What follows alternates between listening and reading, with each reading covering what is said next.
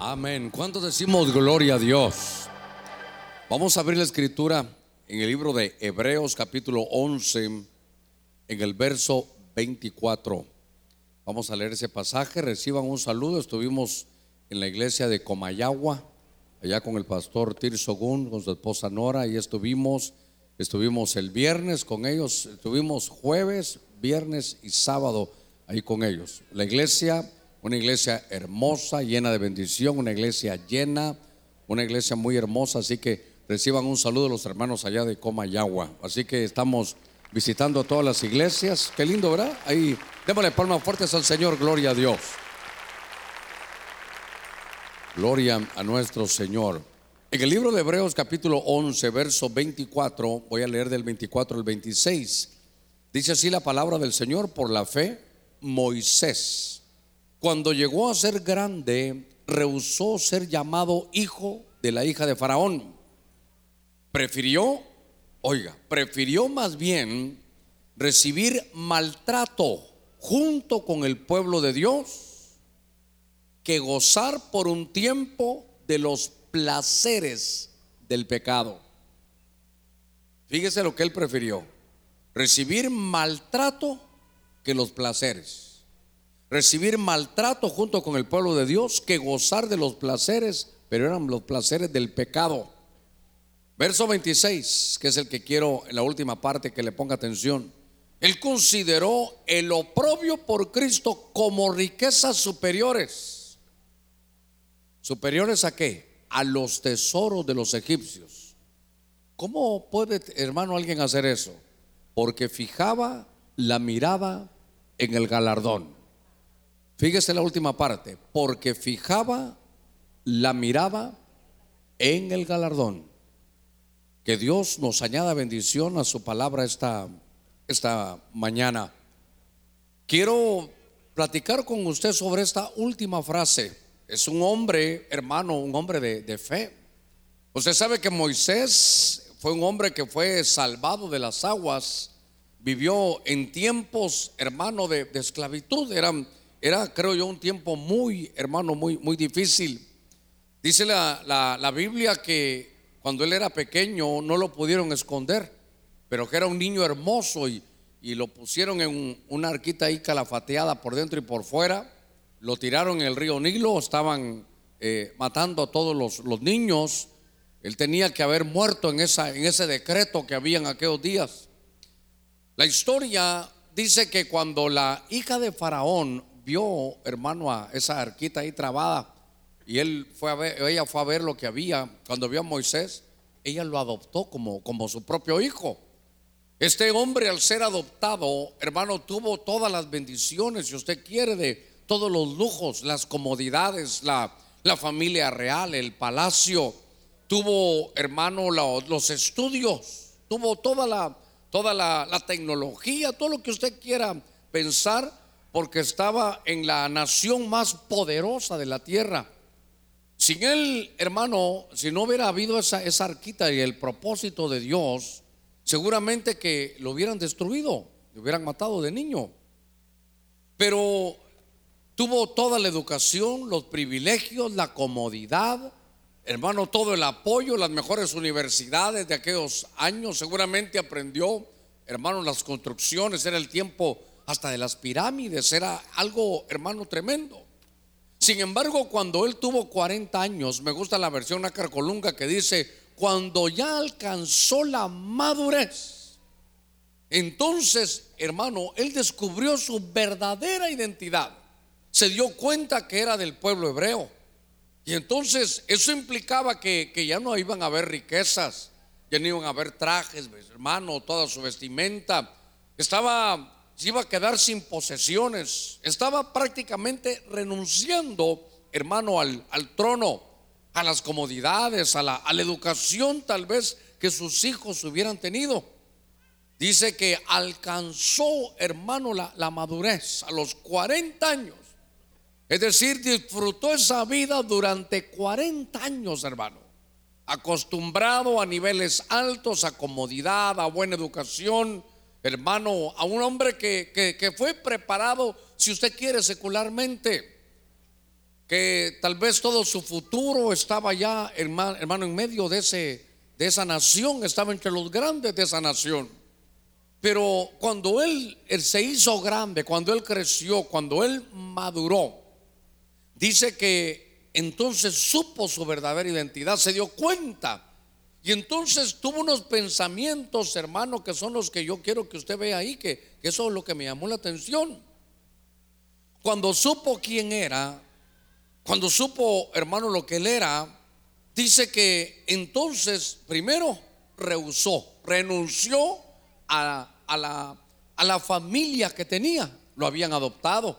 Tal vez alguien, hermano, seguramente en ese tiempo lo señalaron por ser malagradecido, pero él descubrió su identidad y no podía, hermano, dejar de, que ese imán que lo llamaba adherirse al, al pueblo a donde él pertenecía. Y entonces prefirió, mire, más bien dice aquí, recibir maltratos con el pueblo de Dios. Recibió eso que gozar de los placeres del pecado. Consideró el oprobio, la vergüenza, el señalamiento, la persecución, la ignominia por Cristo. Él lo tenía como una riqueza. Mire, el oprobio, la vergüenza, el señalamiento, para él era una riqueza. Porque dice que lo consideraba mayor que los tesoros de Egipto. Cuando leí eso me llamó la atención porque eh, ¿Cómo lograr eso? ¿Cómo lograr preferir un maltrato junto con el pueblo que gozar de los placeres del pecado?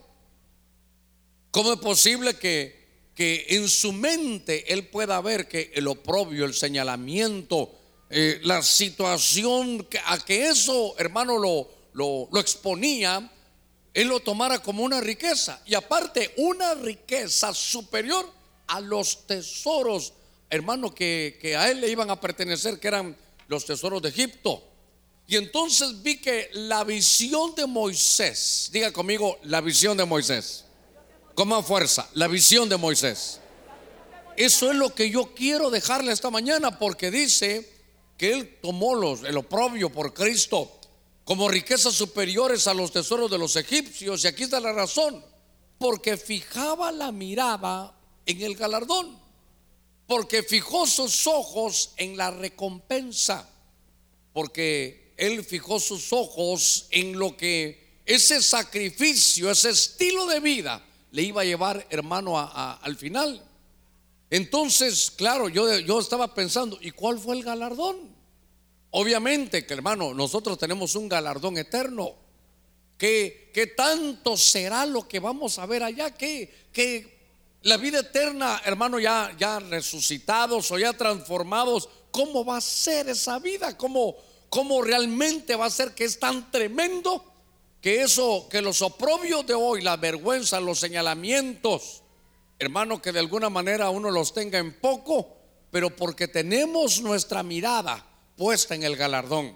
Tenemos nuestra mirada, hermano, nuestra mirada puesta en la recompensa. Fíjese que cuando, cuando vemos eso, yo veo que el galardón de él, claro, en ese, porque el galardón no solo es hasta allá, aquí de pronto hay algunos galardones terrenos.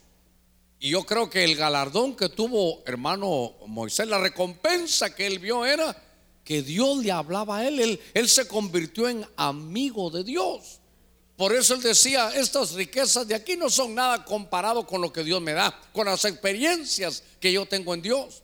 Entonces, se puede soportar, hermano, la prueba, el oprobio, el señalamiento, la ignominia, la vergüenza, el ataque, si tenemos puestos los ojos, hermano, en, en la, mire, no solo en el Señor, lo que le quiero llamar hoy es puesto los ojos en la recompensa, puesto los ojos en el galardón, puesto los ojos, hermano, en la medalla que te van a dar, puesto los ojos en el premio que Dios, hermano, va a tener cuando cuando empecé a ver esas cosas me llamaron la atención y fíjese que quiero entrar de lleno al mensaje. Mi Biblia me enseña en el libro de Hebreos, ahí donde usted está, en el capítulo 11 siempre, pero suba sus ojitos al verso 6. Es una frase que, utilizamos mucho porque a mí me, me inyecta eso para poder, hermano, desarrollar otro estilo de vida. Dice, tiene Hebreos capítulo 11, verso 6. Dice, y sin fe es imposible agradar a Dios, porque es necesario que el que se acerca a Dios crea que Él existe Pero oiga la otra parte.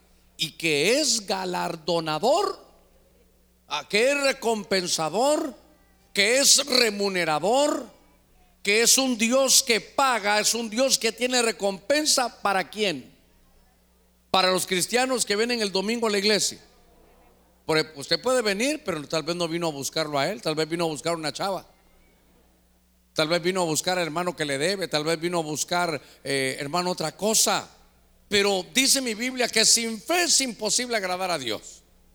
Y que los que estamos aquí, dice hermano, que, que el que se acerca a Él crea que Él existe. O sea que cuando vamos a orar, usted no es una repetición ahí, hermano, ambigua o, subjetiva, hermano, no, estamos hablando con el Señor. Y cuando el diablo te diga, mm, a mí se me hace que estás hablando solo, entonces recuérdese, el que hizo el oído no oirá, el que hizo el ojo, hermano, no verá. El que ha hecho un cuerpo tan perfecto, hermano, sabe cómo comunicarse con nosotros. Él oye sus oraciones. Por eso ahí dice, hermano, que cuando uno se acerca a Dios, uno tiene que conocer esta faceta que, es la que yo quiero, hermano, empujarlo hoy. La faceta que quiero que conozca que Dios es galardonador.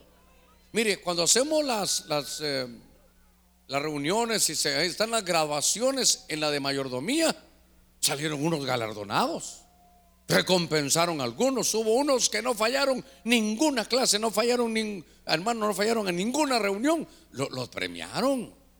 Y entonces yo al que, a los que me tocaba poner la medalla le decía, no creas que esto es solo un acto así, no. Esto es una actitud que Dios está premiando. Y esta actitud que tienes debería de, de, seguirla teniendo en todos tus objetivos, en todo tu estilo de vida, porque Dios es galardonador, Dios es recompensador, hermano, de los que le buscan. Y fíjese que fui a buscar esa, esa palabra y entonces es una palabra que es recompensa, remuneración y que Dios paga. Y entonces me llamó la atención y empecé a buscar, ah, bueno, entonces yo, hermano, ¿cuántos quieren galardón?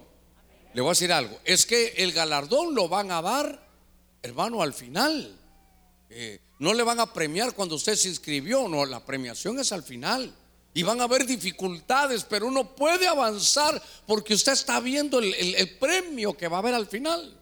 Esa es, la visión de Moisés, hermano. Él, por eso le, le hice énfasis. Él teniéndolo todo. Después la gente diría, pero, pero este mejor, aunque sabía que era hebreo, se hubiera quedado como egipcio. Ahí lo perdió todo. No, pero cuando él recupera su identidad, él tenía, hermano, el oprobio como riqueza superior a los tesoros de Egipto. Él prefirió el maltrato porque tenía sus ojos puestos, hermano, en el galardón, en la recompensa. Qué lindo cuando estemos allá, hermano, en el cielo y el Señor te diga, bien siervo fiel, en lo poco has sido fiel, en lo mucho te pondré. Hermano, qué, cosa más hermosa. Usted va a decir, valió la pena aguantar el oprobio, la ignominia, los señalamientos. Ahora, dice aquí que el que se acerca a Dios, sepa que hay, que existe y que es galardonador de los que le buscan. Cuando estaba leyendo este, este pasaje, esa palabra buscar en hebreo tiene muchas acepciones, pero buscar, para que lo entendamos bien, es como ir en persecución. Aparte es una especie como de adoración, es, es consultarle, es buscar, es escudriñar, indagar, inquirir. Hermano, me llamó la, la atención que sabe que dice, es mendigar, mendigar. Y entonces yo quiero llevarlo a unos, a unos pasajes, pero déjeme que le cuente esta historia porque el primer punto es que Dios es galardonador de los que le buscan. Uno puede ser hijo de Dios y no buscarlo. Uno puede ser pueblo de Dios, hermano, y no buscar. Pero, pero cuando veo que hay un pasaje, déjeme mejor se lo, se lo cuento. Cuando llegue a su casa, lea lo que es muy, muy importante. Alguna vez lo, lo enseñamos hace algún tiempo. Pero en Segunda de Crónicas 15 aparece un rey, un rey que, que se llama Asa. Y ese rey, hermano, de pronto se acerca un profeta y le dice, así es el Señor. Si ustedes lo buscan, lo van a encontrar. Si ustedes lo abandonan, Él los abandonará. Él es el Dios que va a pelear sus batallas, Él está con ustedes, pero si lo buscan, lo van a encontrar. Y entonces, hermano, aquel hombre, aquel rey empieza a hacer una limpieza, él quita a los hermanos los ídolos, pero, pero lo que me llama la atención yo dije, pero, pero ¿cuál era el problema? Ellos hicieron un análisis de la situación. Y en segunda de Crónicas 15, ¿sabe qué dice? Que era difícil andar en las calles. Que no había seguridad, hermano, que había intranquilidad. No se podía entrar ni salir. Había, había un problema grave en la ciudad. Había un problema terrible en los días, hermano, donde, donde vivía el pueblo de Dios. Algo estaba pasando y de pronto dice que, que no era seguro, no era seguro. Y entonces cuando él vio que él era su reinado, él estaba viviendo ahí, el pueblo estaba ahí con sus hijos y hermano, estando en Jerusalén la situación era terrible. Había, había violencia afuera, había peligro hermano y la gente no podía estar con tranquilidad en la calle. Y entonces dije yo, Señor, según de Crónicas 15 parece como que estuviéramos hablando en lugar de Jerusalén de San Pedro, Señor. Y entonces dije yo voy a buscar. Y entonces el rey Asa dijo, bueno, si Dios dice, búsquenme que yo me voy a dejar encontrar, pero si me abandonan, yo los abandonaré también. Y entonces él dijo, no, entonces lo que hay que hacer es buscar a Dios. Diga conmigo, buscar.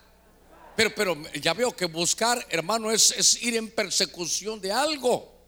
Fíjese que dice la escritura que hay una versión, hermano, una versión donde dice Dios los va a proteger, Dios va a estar con ustedes. En ese mismo es la versión, creo que Félix Torres Amat.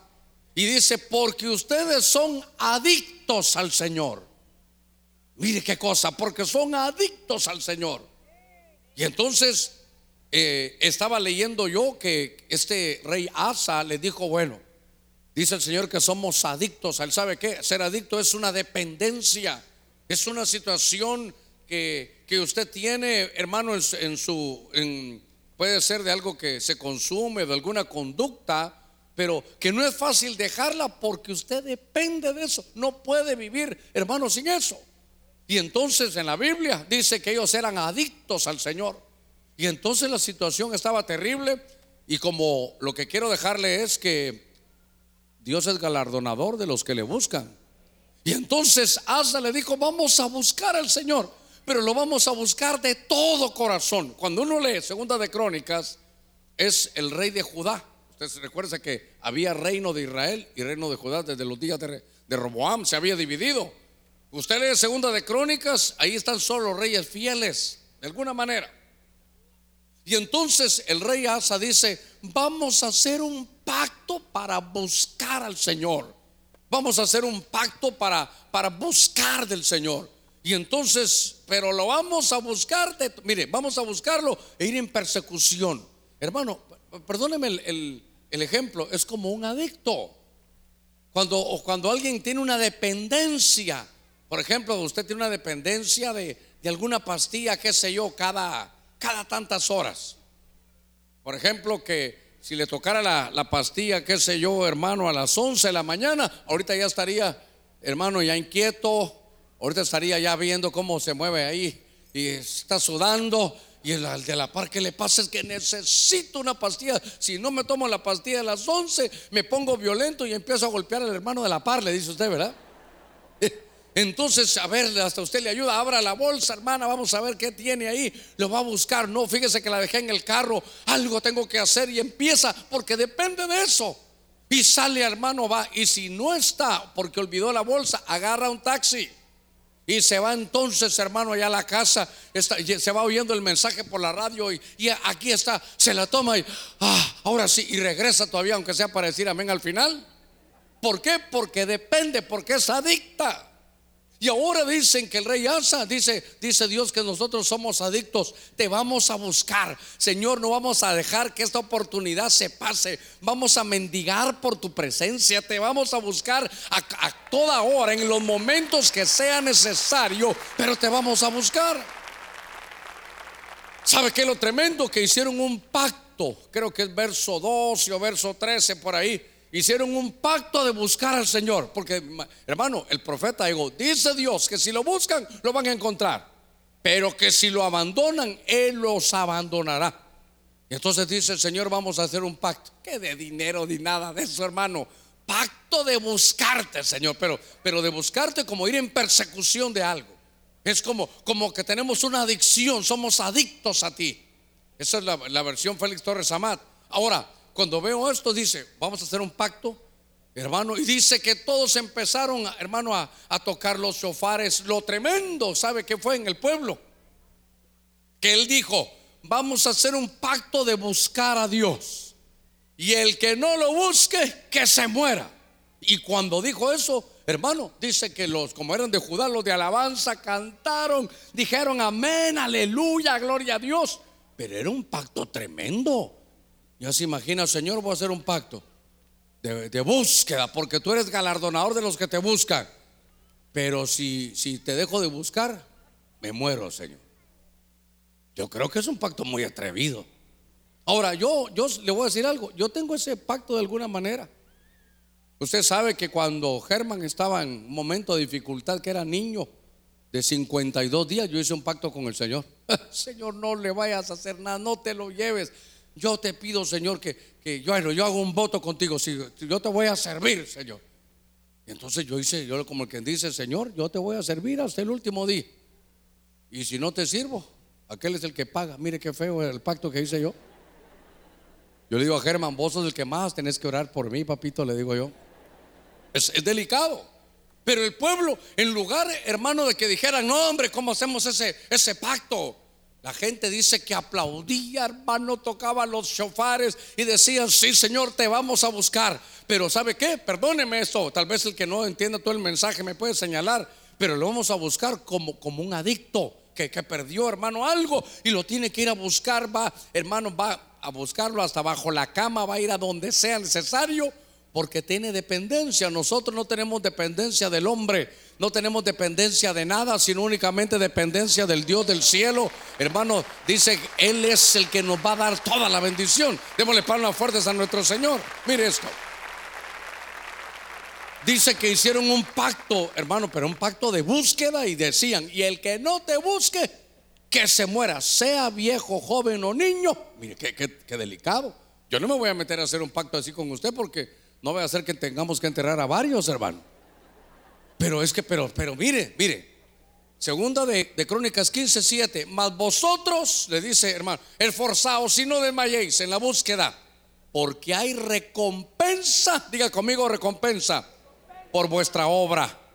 Como Dios vio que el pueblo se volcó, hermano, a buscarlo, hermano, se arregló la situación. Dice que salían a las calles y ya todo tranquilo. Yo le decía, Señor, segunda Crónicas 15, ¿hace cuántos años fue? En Jerusalén, no sé. Pero si todos los cristianos nos dedicáramos a buscarte, pero a buscarte como, como en el libro de Crónicas, Señor.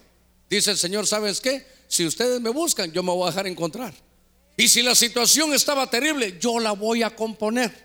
Yo voy a sanar la tierra si el pueblo de Dios me empieza a buscar, porque hay galardón para los que le buscan, hermano, al Señor. Démosle palmas fuertes a Él. Gloria a Dios.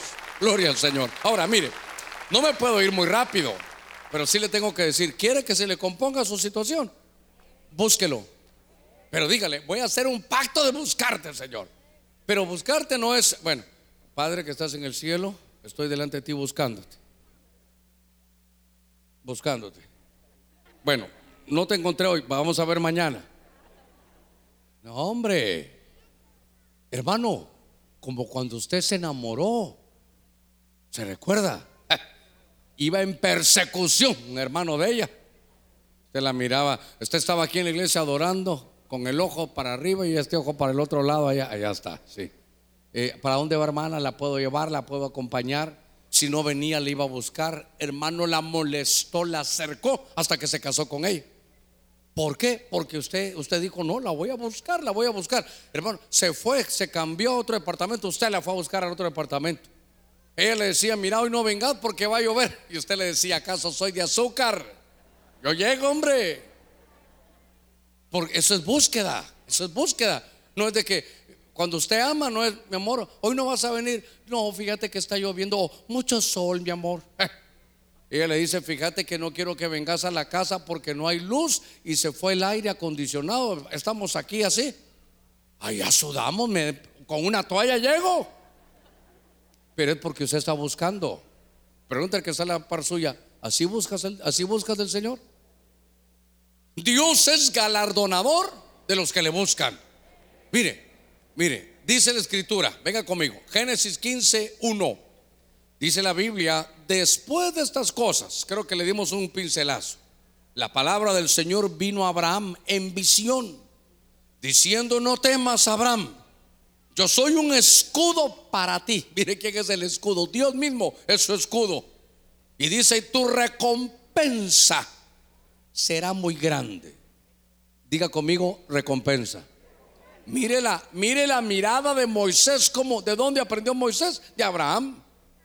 Porque esa es una visión, ese es un estilo de vida, es una mentalidad, hermano, que la Biblia dice que es imposible agradar a Dios sin fe.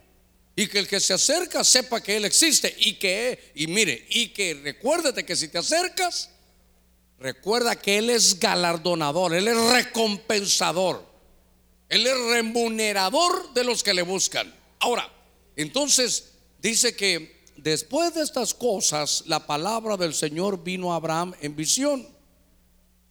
Y entonces le dijo, no temas Abraham, yo soy un escudo para ti. Y te digo algo, Abraham, tu recompensa será muy grande. Pero, ¿qué hizo Abraham? Porque dice que su recompensa es muy grande. Capítulo 15, después de estas cosas. Estoy en el capítulo 15 y dice, Abraham, tu recompensa será muy grande. Esto le sucedió a Abraham, le dieron una visión de vida, lo que usted quiera, pero dice después de estas cosas. ¿Qué cosas? ¿Después de qué? Regresas al capítulo 14. Ahí es cuando Abraham está, hermano, delante de Melquisedec. Y entonces aquel hombre le daba, se recuerda, pan, vino, bendición. Y entonces él venía de una victoria que había tenido contra otros reyes y le da el diezmo de todo lo que había recibido. Y entonces, derivado de ello, usted sabe la bendición ahí que le dan, pero me llamó la atención. Después de estas cosas, le dijo Dios, tu recompensa será grande. Ahora, déjeme, déjeme avanzar un poquitito en esto. Y tal vez le quiero dar un pincelazo. Aquí esto es muy importante. El que se le apareció a Abraham es un sacerdote de Melquisedec. ¿Va conmigo? Y ese sacerdote de Melquisedec le da pan, le da vino y le da bendición. Y Abraham reconoce que delante de él hay alguien que Dios le ha enviado para darle esa bendición y le da su diezmo. Deténgase ahí. Entonces, este es el diezmo que le dan, hermano Abraham, a este hombre de Melquisedec o a este sacerdote de Melquisedec. Ahí no había maldición. Ahí, hermano, lo dio porque recibió pan, vino y bendición. Ni, se lo estaban pidiendo ni cobrando, nada. Eso era el sacerdocio Melquisedec. Eh, aquí no había ley todavía. Abraham, Isaac, Jacob, los patriarcas fueron allá, apareció José, hermano, después de 400 y algo de años de estar en Egipto, hermano, sale Moisés y allá en el Sinaí le dan la ley. Diga conmigo, la ley. En la ley, entonces hay un sacerdocio, ya no es, allá no es de Melquisedec, es sacerdocio levítico. Y ahí sí, dice, malditos sois. Ahí el diezmo es bajo maldición. Si usted no diezmaba ahí en el Antiguo Testamento, hermano, en el tiempo la ley era maldición. Entonces, yo ahora le quiero hacer una consulta. ¿En el sacerdocio Melquisedec se diezma bajo maldición? No se diezma bajo maldición. ¿Y en el, en el sacerdocio levítico hay maldición? Sí, hay maldición. Ahora nosotros estamos en el Nuevo Testamento. Estamos en el sacerdocio levítico. ¿Bajo qué sacerdocio estamos?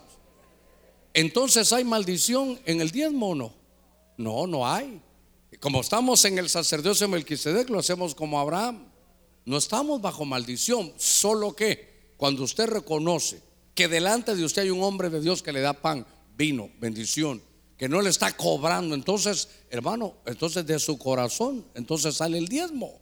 Usted sabe cuánto se habla, se tira, se dice, pero ahí está. Entonces me llamó la atención, después de estas cosas, después de que Abraham le diezmó, hermano, a Melquisedec, entonces le dijo el Señor, tu recompensa será muy, será muy grande. Ahora, ¿cuál era la recompensa? Él le dijo, Señor, mira, yo te agradezco que vayas a ser mi escudo, qué mejor protección que tú mismo, que tú siendo Dios te dedicas a ser un escudo para mí. Mire, después de que diezmó, hay un escudo.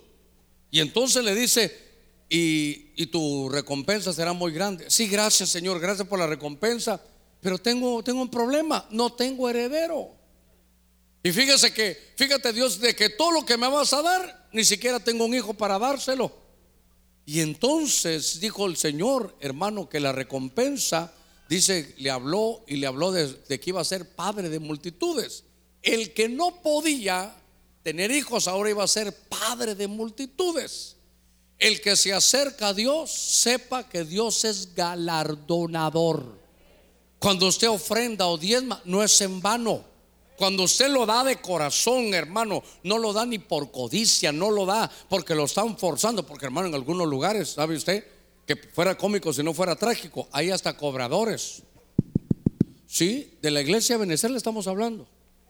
Ah, sí, adelante. Le vengo de parte del pastor. Ah, qué lindo. ¿Me trae alguna oración? No, dice que según los registros, eh, usted no ha diezmado, bandido. Aparte de estos dos o tres meses que no ha diezmado, le vamos a cobrar intereses. Hermano, es que sabe qué, fuera cómico si no fuera trágico. Si alguna vez llega alguien, hermano, diciéndole algo así, hermano, o un escobazo o una patada dele. Cuando yo, cuando yo estaba viendo eso que en algunos países, hermano, le mandan su recibo, yo digo, ¿qué, qué, hasta dónde? ¿Qué, ¿Qué vergüenza eso? Ahora, dejemos eso, no hablemos mal de la gente, si no se descompone el mensaje. Lo que yo quiero hablarle es que después de eso, hermano, vino Isaac, hermano, vino multitud, hermano, de, personas para él, porque entonces su recompensa sería grande. Pero después, todo lo que usted haga, sepa que lleva recompensa. Dígale que está en la par suya, pon tus ojos en el galardón. Porque eso es la mirada de Moisés. Yo quiero que usted entienda, hermano, que su mentalidad sepa que si cuando se acerca a Dios, Él es galardonador. Fíjese que en 1 Samuel 17, 25, solo se lo voy a leer que es un pasaje que usted conoce. Hay una versión que es la Biblia de Dios para todos. Dice, los soldados se decían entre ellos, otra vez salió el gigante a insultarnos. El que lo mate, oiga, se hará rico. El rey dará, dice esta versión, una recompensa. ¿Qué recompensa le van a dar al que, al que hermano, destruya a este Goliat? Le dará a su hija como esposa. Mire, mire la recompensa. Además, la familia no tendrá que pagar impuestos. Alguien dirá, Pastor, ¿habrá todavía algo de eso ahora aquí la... ¿Verdad? Y dice que ni, ni tampoco iba a cumplir el servicio militar, así es esta versión. Entonces diga conmigo recompensa. Fíjese que yo quiero que usted lleve eso en su corazón. Ahora está David. Yo quiero hablarle del galardón que le dieron hermano a David. Desde que él nace hay un, hay un ataque hermano para David. Porque no sé si el enemigo sabría o no, pero, pero, pero se dieron a la tarea, hermano, de, de menospreciarlo. ¿Sabe qué? De desvalorizarlo a David. Lo hemos hablado en infinidad de veces, pero desde su casa, sus papás, hermano, su propio padre lo tenía fuera, sus hermanos lo tenían, hermano, por fuera. La Biblia enseña que, que este David, hermano, se casó o se iba a casar, la mujer le dijo que no el día que se iba a casar. Entonces se casó con la otra, la otra le dijo, mira, sos muy pobre y yo soy hija del rey, entonces yo me voy a quedar aquí en el palacio. Así que no me voy contigo, nos quedamos aquí en el palacio si querés vivir conmigo. Hermano, era, menospreciado. Se recuerda que hasta Samuel iba a ir a orar. Ni, hermano, iba, cuando vio, dijo, este está muy hermoso, este es grande. Este sí es el, el ungido. Y no era, lo tenían hermano en poco. A él lo trabajaron menospreciándolo desde niño. A saber cuántos, como David, hermano, nos, nos tenían ahí, hasta nos acomplejaron, hermano.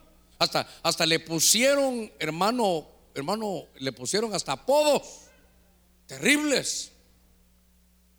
Fíjese que desde los, a ver, desde los seis años, yo uso, uso, uso lentes, cuatro ojos, en fin, cualquier cantidad, pero yo llegaba a traer a mi hermano, ya tal vez tenía unos 10 años, y entonces yo llegaba a traer a mi hermano, él ya tenía como 14, y yo le preguntaba, ¿dónde está mi hermano? Y entonces le decían a mi hermano, le decían, Luis, le decían, te busca poca luz.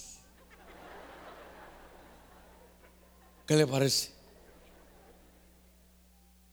Me querían ahí, hermano, eh, era, era, como para complejarlo, eran como, como para desvalorizar, como para menospreciar.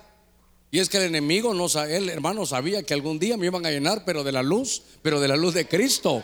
Un día iba a venir la luz del cielo para poder llenar, hermano, todo aquello que de pronto estaba en tinieblas. Ahora, lo que quiero decirles es que lo habían, hermano, menospreciado siempre. Este Goliat, desde el ángulo donde yo quiero verlo esta, esta mañana, representa un espíritu de menosprecio.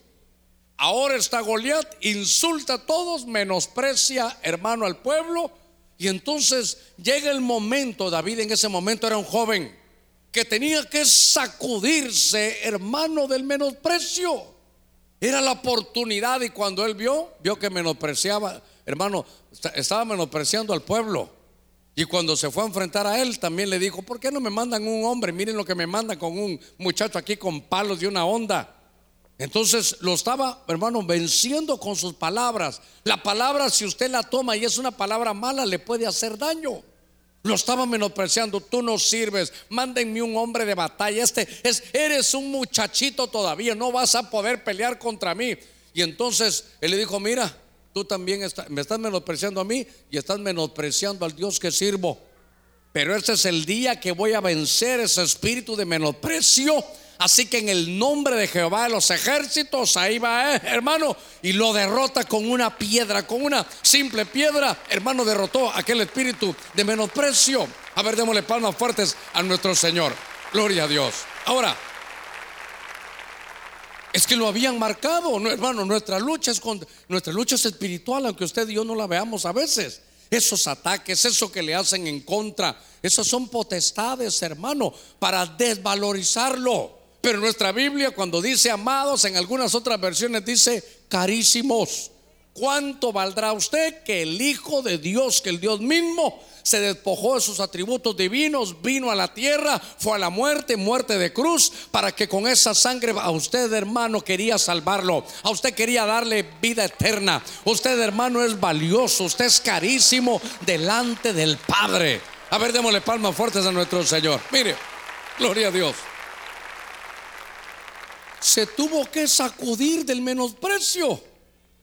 Si, mire, aún él escribe, aunque padre y madre me dejaren, hasta los papás, hermano, con todo Dios, dice, me tomará o me recogerá. Entonces, a veces tenemos que vencer el menosprecio, pero es una batalla que hay que pelear.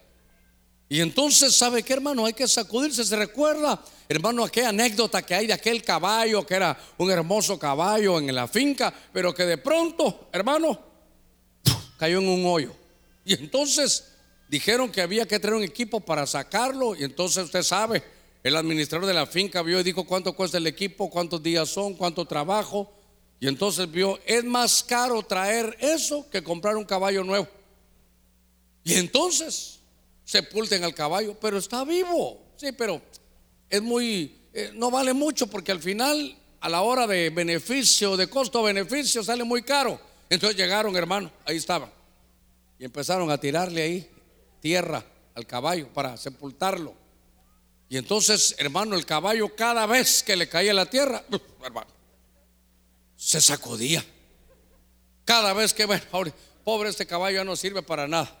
Ahí venía la tierra, eh, se lo sacudía, hermano. Hermano, va, ahí estaba. Y le seguían tirando tierra, le seguían tirando tierra día y noche, tirándole tierra. Y el caballo ya ahorita lo sepultamos, olvídese. Si este no sirve para nada, ahorita va a quedar sepultado. Y el caballo se sacudía. Tiraron tanta tierra que fue subiendo el nivel de la tierra. Cuando el hermano ya se sintió calidad, ya salió el caballo ahí otra vez. Entonces, le voy, a ver, démosle palmas fuertes al Señor. Le voy a decir algo. ¿Sabe? Tiene que sacudirse de esas ideas que le dicen a usted. No, vos no lo haces, ese trabajo no es para vos. No, aquí nunca vas a hacer nada. No, aquí en esta ciudad jamás vas a lograrlo. Uy, como le dijeron a una hermana, mire qué iglesia se vino a meter, ¿cuándo va a ser líder aquí? Eh, ¿Cómo que cuándo va a ser? No, si usted ya es. Aquí estamos trabajando para sacar el liderazgo, el espíritu de liderazgo que cada uno tiene. Sacudas, hermano, se tiene que sacudir. De que no sirve, que eso no. Uy, esa chava no te va a hacer caso, vos sos muy feo. Usted le tiran eso y dígale, el hombre es como el oso, mientras más feo, más hermoso. Y se sacó de...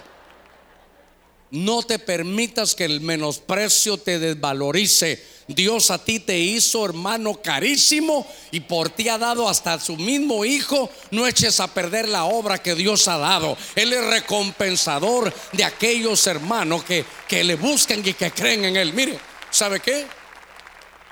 Hermano, David vence.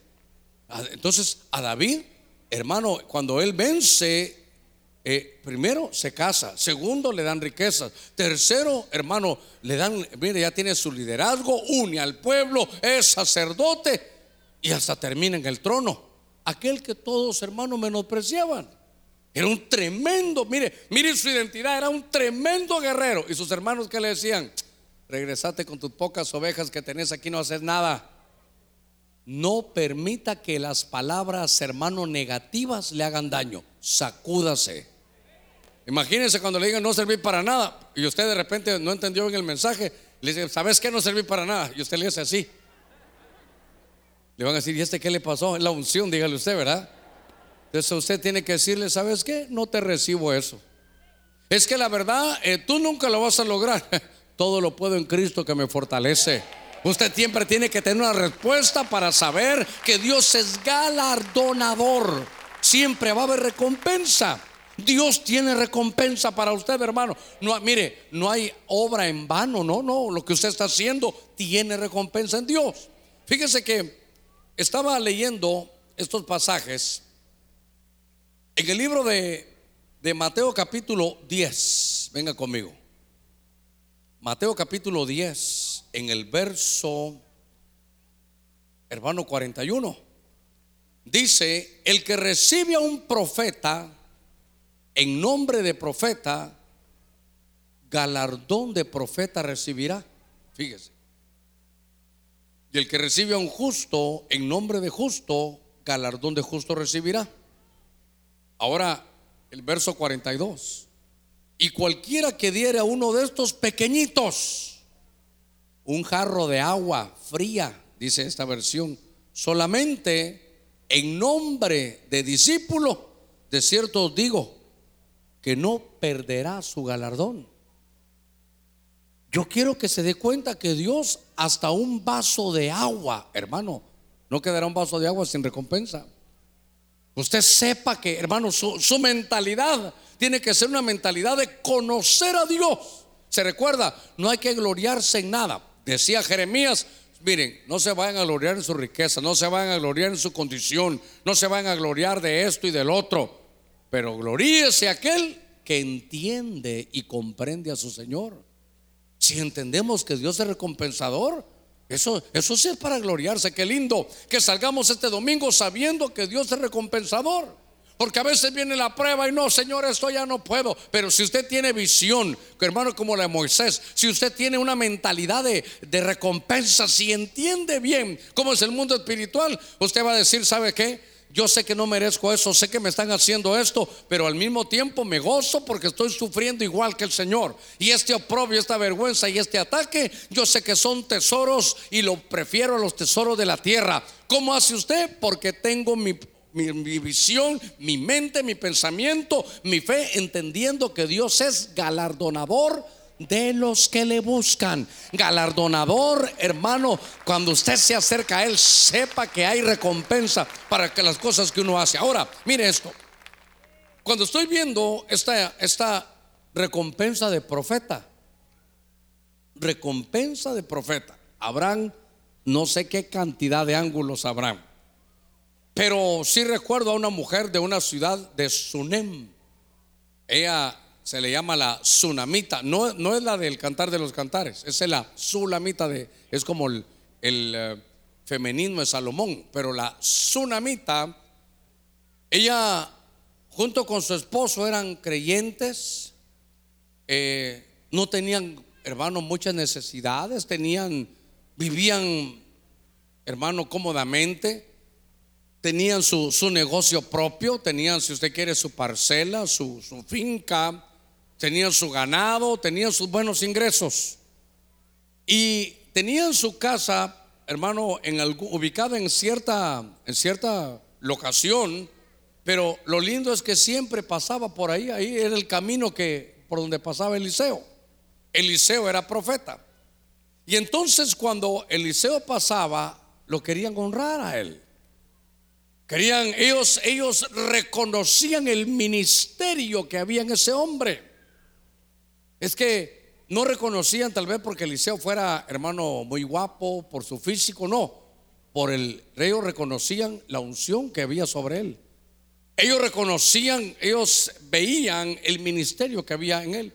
Entonces le dijo, esa mujer le dijo a su esposo, mira, siempre pasa por aquí, a veces el, siguiente punto donde él va es muy lejos y a veces solo le damos un almuerzo y, le damos aquí una, un su par de baleadas y, ¿verdad? A veces le tenemos un cevichito, y, pero, pero es muy largo el camino que tiene. Entonces le dijo, mi amor, ¿por qué no le hacemos un apartamento? Y cuando él quiera, ahí lo tenemos, y cuando él quiera, que lo use. Y entonces le hicieron un apartamento, hermano, a, ese profeta.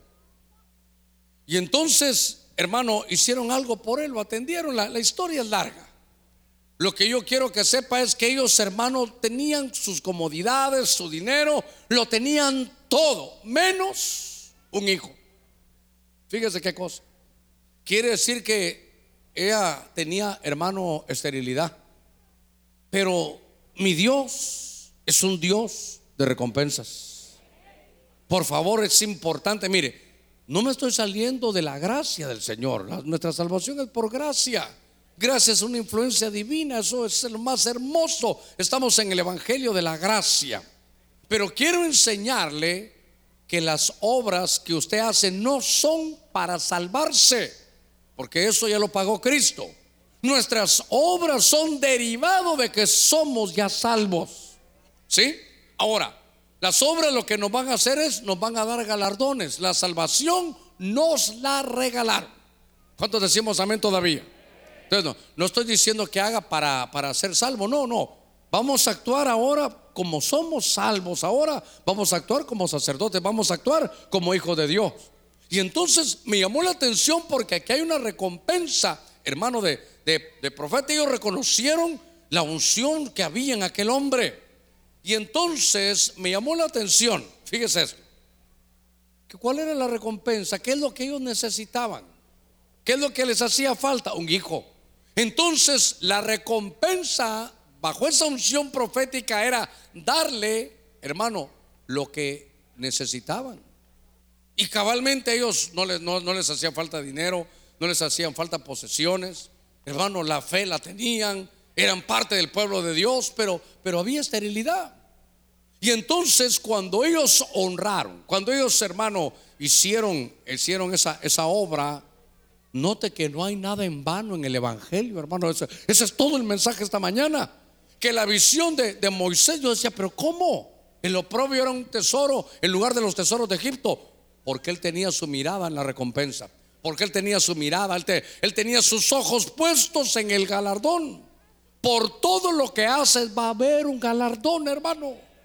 Fíjese que eh, hablando de estos, de estos, de estos hombres que estaban, hermano, con los, con los profetas, usted sabe que también llegó y lo hemos hablado ahí con la, con la viuda de, de Sarepta. Déjeme ver si, si copié ese, ese pasaje porque también llega con la viuda de Sarepta.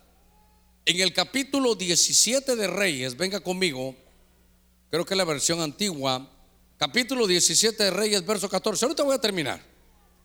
Lo que yo quiero que usted se vaya hoy con su pensamiento es que sin fe es imposible agradar a Dios. ¿Se recuerda? El que se acerca a Él sepa que Él existe. Pero lo que le gusta a Dios también ahí dice en fe es que sepa que Él es recompensador galardonador, remunerador de los que le buscan. Y usted pudo haberse quedado dormido, hermano, en la mañana, hermano, domingo. domingo usted puede haber dicho, hoy sí, voy a levantarme a las, a las 10 de la madrugada. Pero de repente iba de un lado para otro y no. Dijo, el espíritu no, ve hoy, ve hoy, ve, ve. Con un ojo medio cerrado y el otro abierto, pero al final vino. Otros hasta con dolor de cabeza se tomaron un café antes de entrar. Usted sabe que hay gente que necesita tomarse una taza de café o le da dolor de cabeza. Entonces se vino y se tomó un dolor, hermano, algo para el dolor de cabeza y aquí está. Pero es que Dios lo quería decirle que ese, ese esfuerzo que hizo en venir a buscarlo, eso tiene su recompensa. Porque usted dijo, sí, voy a llegar, sí. En lugar de quedarme aquí, para mí es mejor ir y llegar, abrir mi corazón, abrir mis oídos para, hermano, recibir la palabra de Dios y que eso incremente, hermano, mi fe. Mire, dice la Biblia en 1 Reyes 17, 14, esta versión, porque Jehová Dios de Israel ha dicho así. Mire lo que le dijo, ahora es Elías. Ahora es una viuda, aquí la viuda de aquel lugar que se llama Sarepta. Sarepta significa refinamiento. Y dice, la tinaja de harina no escaseará, ni se va a disminuir la botija de aceite, hasta aquel día que Jehová dará lluvia sobre las de, o sobre la faz de la tierra. Sobre las de la tierra es esta, esta versión. Entonces ella fue e hizo como dijo Elías, y comió él y ella y su casa por muchos días. Me voy a detener aquí, usted conoce me llamó la atención que esta versión dice, no escaseará. Cuando llega Elías, hermano, y llega en una situación crítica, difícil la situación, y llega con una mujer que había perdido a su esposo. Aparte del dolor que se siente, él era el que podía llevar, hermano, el, dinero, el alimento a la casa. ¿Cuánto tiempo habrá sido? No sé. Pero cuando llega Elías, hermano, encuentra que en la casa de ella, del pueblo, hermano, que era, era creyente, si usted quiere, pero me llama la atención que cuando fui a buscar Sarepta, no era de Israel, era una mujer árabe. Fíjese, los árabes tienen esa cualidad de ser trabajadores, saben del comercio y siempre, hermano, tienen dinero. Pero ahora, ahí veo a una mujer árabe, viuda, ya no había, hermano, el hombre que le traía la provisión ya no estaba. Y entonces llega Elías y Elías puede ver que en esa casa había escasez. Ahí se movía un espíritu de escasez. Y entonces le dice, mira, ¿qué vas a hacer? No, le dijo, realmente ya nada. Mi hijo y yo también ya nos vamos a morir. ¿Por qué? Porque solo tenemos para una torta y un poquito de aceite para cocinarla. Agua solo tenemos un vaso y de una vez solo comemos y nos morimos. También ya estaba un poquito, hermano, ya destruida ella en su corazón. Y entonces viene Elías y le dice, mira, Dios me ha enviado para acá. Y qué bueno que tienes poquita todavía harina y un poquitito de aceite. Y sé que van a comer, pero ¿sabes qué? Dice Dios que me des a mí primero. Yo creo que yo que la viuda de Zarepta le cierro la puerta y lo mando a volar, hermano. Como que usted tuviera, hermano, no una baleada, ya solo un tiro le quedaba, ya no era baleada. Ya es una tortillita ahí, chiquita, hermano. Con ahí con frijol de aquel especial de regreso, ¿verdad? Porque en el regreso le quitan todo, hermano, lo que le habían puesto. Ya, ya no tenía queso, era caspa lo que tenía. Y todavía llego yo y le digo, hermana, antes que prepare, fíjese que yo vengo ahorita de, qué sé yo, de predicar. Y le, voy a tirar esta. Me comí una hamburguesa, pero me quedó todavía un, poquito ahí. Eh, así que si va a comer, deme a mí primero. La lección era, usted la conoce. La lección es, y cuesta, hermano, mire, tal vez de aquí predicarla, pero, pero yo la he vivido. Yo se lo puedo decir porque yo lo he vivido. Yo le he contado, hermano, la, la, cena que teníamos con Inosca cuando nos casamos. Este espacio de este púlpito, este, aquí, hay, aquí se pone el vaso de agua, mire, de aquí para acá, así, no más grande que eso era la alacena. Uno, entiende que puede ser hijo de Dios y que de pronto hay escasez, pero Dios es galardonador. Dijo, dame a mí primero y le dio, hermano, un vaso de agua y, hermano, un cuarto de baleada. Pero él comió. Y entonces le dijo, fíjese lo que le dijo, por cuanto me has dado, dice, porque Jehová Dios de Israel ha dicho así, la tinaja de la harina no escaseará, ya no va a haber escasez. Diga conmigo, no hay más escasez. Dice, ni se va a disminuir la botija de aceite hasta que el día que Jehová dará lluvia sobre las de la tierra. Entonces ella fue y, e hizo como, como le dijo Elías, obedeció la palabra, hermano. Si eso es todo, es, mire, lo que está en este libro es, es de la palabra de Dios. Lo que está aquí, Dios lo dejó escrito. ¿Para qué? Para que nosotros podamos, hermano, experimentar, practicarlo. Y entonces comió él, en el orden, comió él, comió ella, su casa, por muchos días. Se le fue la escasez. Voy, voy, voy al, punto otra vez. Este es recompensa de profeta, en lo que los hermanos de alabanza suben. Recompensa de profeta. ¿Qué era eso? ¿Qué hizo ella? Le dio un vaso de agua, hermano, y, no le dio una, una gran comida. Con lo poco que tenía, ella le dio a Dios primero. Y entonces vino la recompensa. ¿Un vaso de agua le diste? Sí.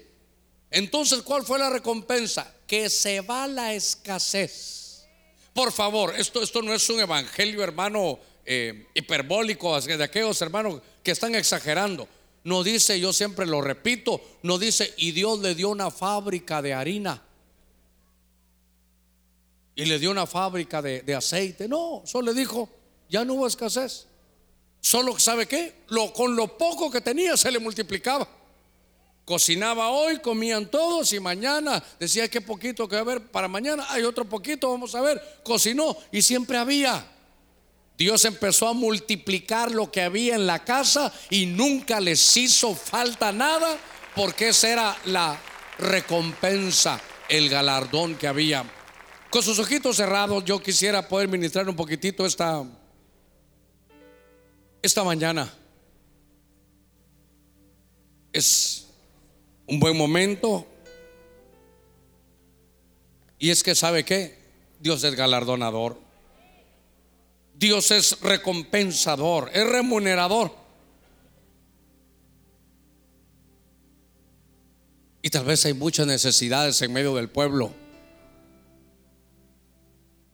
Y yo siempre en mi vida me preguntaba por qué Dios a veces me permití algunas experiencias desde que me convertí, de todo tipo. Aún conociendo al Dios de la prosperidad, pasamos muchos tiempos, hermano, difíciles de escasez. Pero era para que yo pudiera sentir, percibir, haber vivido lo que tal vez muchos están viviendo. Toda mi tarea hoy es cambiar su visión, ampliar su visión que usted conozca al Dios que usted sirve y que sepa que ni un vaso de agua se queda sin recompensa. Ya viene la recompensa. Estará la recompensa. Eso es, hermano, esto, esto es una promesa que Dios ha dado. Sin fe es imposible agradar a Dios. El que se acerca a Dios sepa que Él existe y sepa usted que es recompensador, que hay recompensa, que solo muchas veces se logra aguantar lo difícil de la vida cuando tenemos nuestra mirada en la recompensa, cuando sabemos que Dios va a recompensar. ¿Habrá alguien que va a recibir a Cristo? Yo le ruego que tal vez estamos viviendo momentos de dificultad, Tal vez la vida ha perdido su sabor, de pronto todo lo que tenía, ya no le siente usted sabor a esta vida. Y tal vez pensó usted que venía como una simple visita hoy y no sabía que Dios le iba a salir al encuentro. Hoy Dios lo está llamando. Y Dios no solo visitó al que era el pueblo de Israel, ya vio que la viuda de Sarepta era una mujer árabe. Dios no mira razas, de cualquier país donde se le invoca, todo el que invocar el nombre del Señor será salvo. Habrá alguien que vino por primera vez o tal vez ya, ya ha venido un par de veces, pero todavía no ha recibido a Cristo. Yo le invito a que conozca al Dios de la Escritura. Decía una de las profecías que no hay sombra de variación en Él. Él es el mismo de ayer, el mismo de hoy y el mismo de siempre. Él y su evangelio están vigentes para poder hacer esos cambios de vida. No has podido cambiar ni por fuerza de voluntad, ni por consejería, ni buscando doctores ni especialistas, pero hoy has venido aquí. Muchos de los que estamos aquí ya pasamos por todo eso. Entendimos que si todo lo has probado y todo te ha fallado, puedes venir a Cristo. En el nombre de Jesús, ¿habrá alguien que quiera recibir a Jesús? Le voy a rogar que donde esté se levante y venga. El que se acerca a Dios, sepa que Él existe. Y que si tú hoy le entregas tu vida, tu recompensa será que te van a cambiar tu corazón. Va Dios a empezar a trabajar directamente. Por eso, desde el inicio del culto, Dios puso en mi corazón que le dijera, Dios está trabajando. Dios está trabajando. A pesar de la prueba, Dios está trabajando. Le voy a rogar que nos pongamos de pie todos para que sea más fácil y podamos dedicarnos unos minutitos. ¿Qué le pido a usted como pueblo de Dios primero que ya recibió a Jesús? Que le diga, Señor, toca el corazón de aquellos que todavía no te han recibido. ¿Habrá alguien que va a recibir a Jesús? Yo le ruego que venga, Dios te bendiga. ¿Habrá alguien más que va a recibir a Jesús? No se vaya sin Cristo. Aproveche esta mañana. Por algo Dios lo trajo. Dios quiere trabajar contigo. Ya basta los años que estuviste en medio de tinieblas. Dios le bendiga, Dios le bendiga. Ahora es el momento de venir a la luz admirable. Venga Cristo, venga Cristo, iglesia. Diga al Espíritu Santo, toca a aquellos a los que tú has dispuesto que este 30 de junio tú puedas traerlos. Tú tenías dispuesta la hora. Tú sabías, Señor, que ellos iban a venir antes de este mediodía y que iban a acercarse a ti. ¿Habrá alguien más que va a recibir a Jesús? ¿Habrá alguien más? No se vaya sin Cristo, venga a recibir a Cristo. Yo sé que le, tengo alguna otra invitación que hacer, pero primero, ven y sálvate. El que se acerca, sepa que Él existe.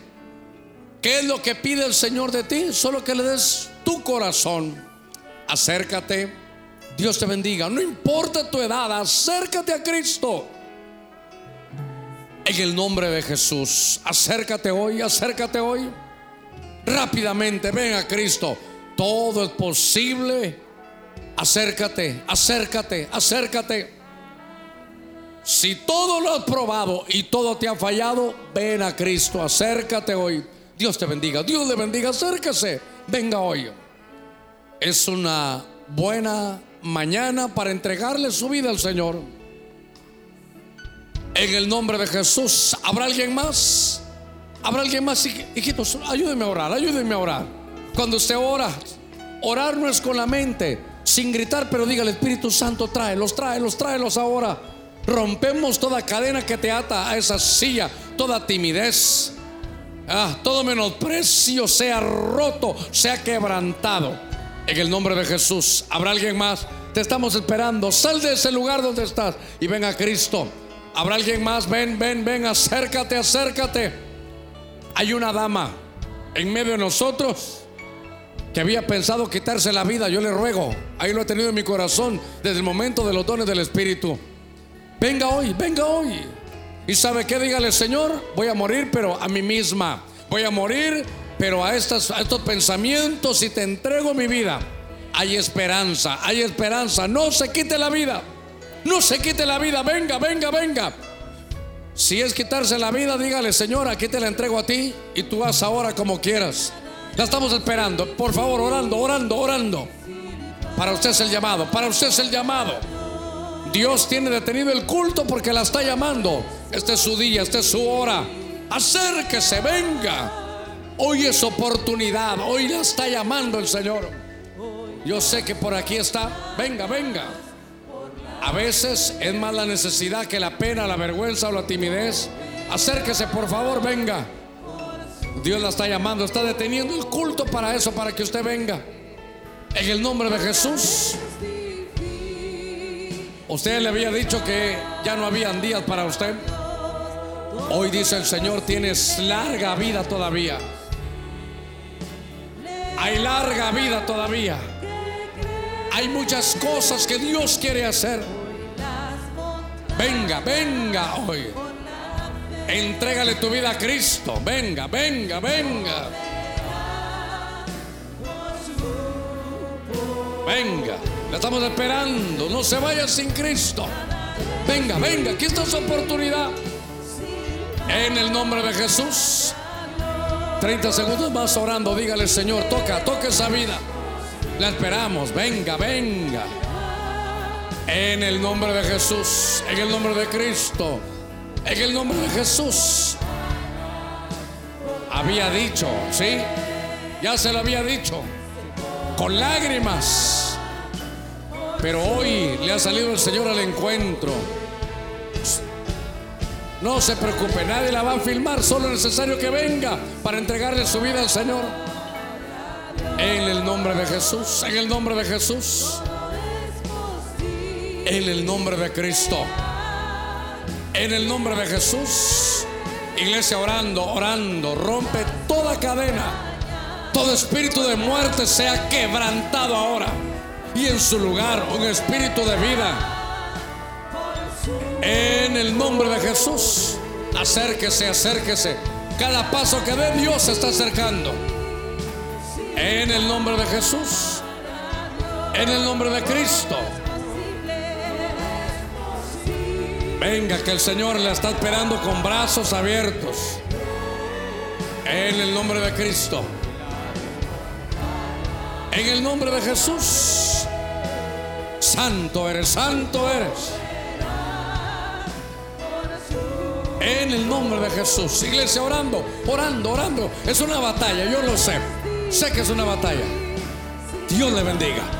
Muy bien, muy bien. Es una batalla, entiendo. Es una lucha. Aquellos que se van a reconciliar, le ruego que se acerque también. No se vaya igual, no se vaya igual. aquellos que los habían menospreciado. Hoy es tu batalla, hoy vas a, a romper ese gigante que te desvalorizaba. Ven, ven, Dios te bendiga, Dios te bendiga, acércate, acércate, Dios te guarde, Dios te bendiga. Muy bien. Él es galardonador, Él es galardonador. David peleó su batalla. Asa hizo un pacto de búsqueda. En el nombre de Jesús. En Moisés entendió que era del pueblo de Dios. Y que iban a haber oprobios, señalamientos. Pero él tenía puesta su mente, su mirada, su visión en la recompensa Padre, gracias, gracias, gracias. El que ha trabajado para el Señor y todavía no ha visto recompensa, venga aquí al frente, venga, venga. El que se acerca a Dios sepa que Él existe. Y que recompensador. ¿Qué esperas? Había una mujer que tenía esterilidad. Y Dios la bendijo le dio recompensa. Dios te bendiga, Dios le bendiga. Su recompensa fue fertilidad. En el nombre de Jesús, con confianza. Venga, venga a buscar del Señor. Él es galardonador, ni un vaso de agua. ¿Usted es servidor de la iglesia? ¿Usted desarrolla alguna actividad? Dios es galardonador. ¿Sabe? David peleó su batalla contra aquel espíritu de menosprecio. Y luego se casó, tuvo riquezas, le cambió la vida, tuvo trono, desarrolló su liderazgo. Es galardonador. Nada es difícil. En el nombre de Cristo, Dios es galardonador. Ni una lágrima se queda sin recompensa.